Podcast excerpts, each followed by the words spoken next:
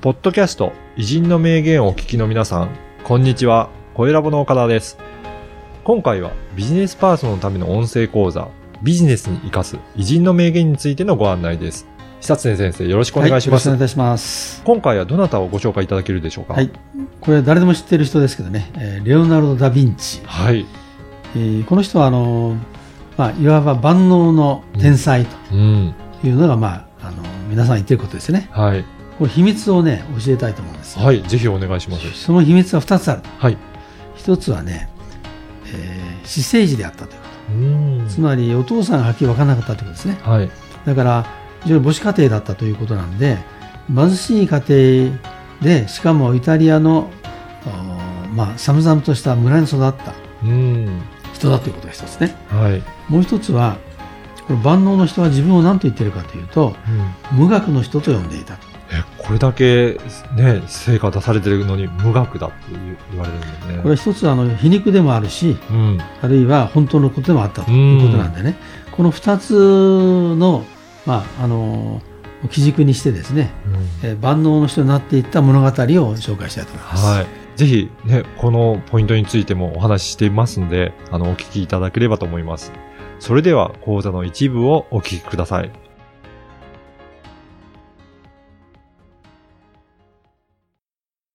はい、この人はねあの音楽家でありうねん都市計画者でありね、まあ、余興係うん軍事技師推理工事監督者画家うん彫刻家建築家天文学者物理学者はいこれ本人が言ってるんですけど、これね。はいこれ万能ですよね。あらゆるものができた万能の天才、うんレオナルド・ダ・ヴィンチっていう人なんです。今までもいろんな偉人をご紹介いただきましたが、このレオナルド・ダ・ヴィンチほど、なんか、ジャンルも様々で、いろいろな分野に才能を発揮されたっていう方も、なんか本当すごいですよね。ねで、この人はね、ダヴィンチってのは何かというとね、はい。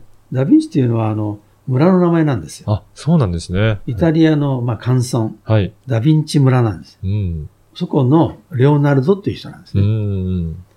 で、この人は私生児なんですね。おー、そうなんですつね。まり、お父さんがいないんですかね。うん。うん。だから非常に苦労するわけですよ。はい。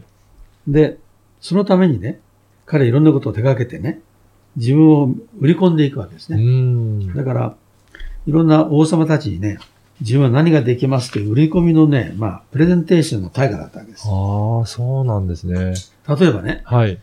えー小生うん、極めて軽く、頑丈で、携帯可能で、ようよ携帯可能容易な、橋梁橋ですね、うん。の計画を持っていますと。はい。ある町の行為にあたって、堀を、お堀ね、無数の橋や上陸用の船や、その他、かかる攻撃に付随する書道具を製作することができますとかね、おいう手紙がの。残ってるんですよ。はい。つまり自分の才能を使っ使えとうん。いうことをまあ言ってるわけですが、うんこれ珍しいのはね、やっぱりあの、貴族の生まれとか、裕福の生まれだったらそういうことあんま言わないと思うんですよ。そうなんですね。はとい。ころがね、えーイタリアのカンソンの私生児だったためにね、はい。やっぱりそういうことがずっとまあ、あ自分を磨くこともあったんでしょうけうど、んそういうこと言わざるを得ないね、うん人生だったとも言えるうん、わけですよね。やっぱり苦労されたからこそ、そう言って自分を磨いていって、売り込んでいくっていうような、あの、才能を発揮せざるを得なかったっていうところもあるんですかね。あのーダヴィンチというとね、例えば、モナリザはい。みんなモナリザは知ってますよね。そうですね。はい。で、モナリザが日本に来たことは見に行きました。はい非常にちっちゃいね、うん。あの、絵なんですけども、モナリザとか最後の晩餐とかね、はいああいう絵が有名なんですよ。うん、はい。ところがね、あの、絵に関してはね、何枚ぐらい残ってるかと少ないんですよ、なぜかう。ん。十数枚だったかなあ。そうなんですね。でね、あの、残、その、まあ残してないんだけど、画家の方が一番有名でしょ。はい。うん。で、未完の画家って言われてるんですよ。はつまりね、引き受けるでしょい。で、描くんですけどね、完璧主義なんですよ。うん。だけど、完成しないわけです。だってもねああ、そうなんですねそ。れから、自分の好きなようにやるもんだから、はい。注文主から怒られちゃうんですね。はい。で、結果的に、未完の画家って言われるんだけども、彼が残した、あわずかな絵画がね、うん、うん。世界的に最も有名な絵になっていくっていうね。はい。そういうね、あの、不思議なそうなんですね。へえ。の人なんですよね。はい。本当に画家としてはね、もう有名ですもんね。うんところがね、あのーこの人は自分を何と言ってるかっていうのが面白いんですよ。無学の人って言うんですここれだけ才能もありながよ。ら。ちょっとびっくりするでしょ。はい。無学の人。どういう意味かというと、もともとあのー当時はね、ラテン語が正規教育なんですね。はい。ラテン語の教育受けてないんですよ。あがあ。貧しかったからね。